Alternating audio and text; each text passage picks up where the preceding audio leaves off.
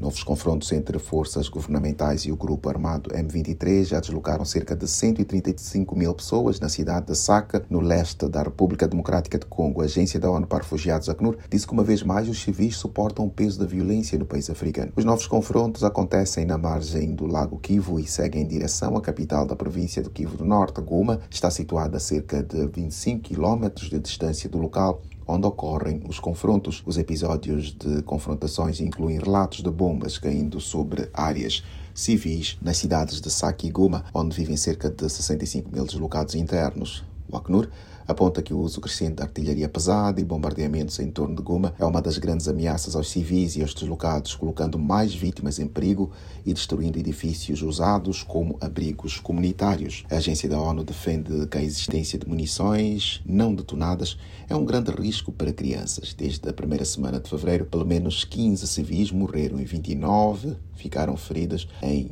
torno de Goma e Saki. Da ONU News em Nova York, Eleutério Gavan.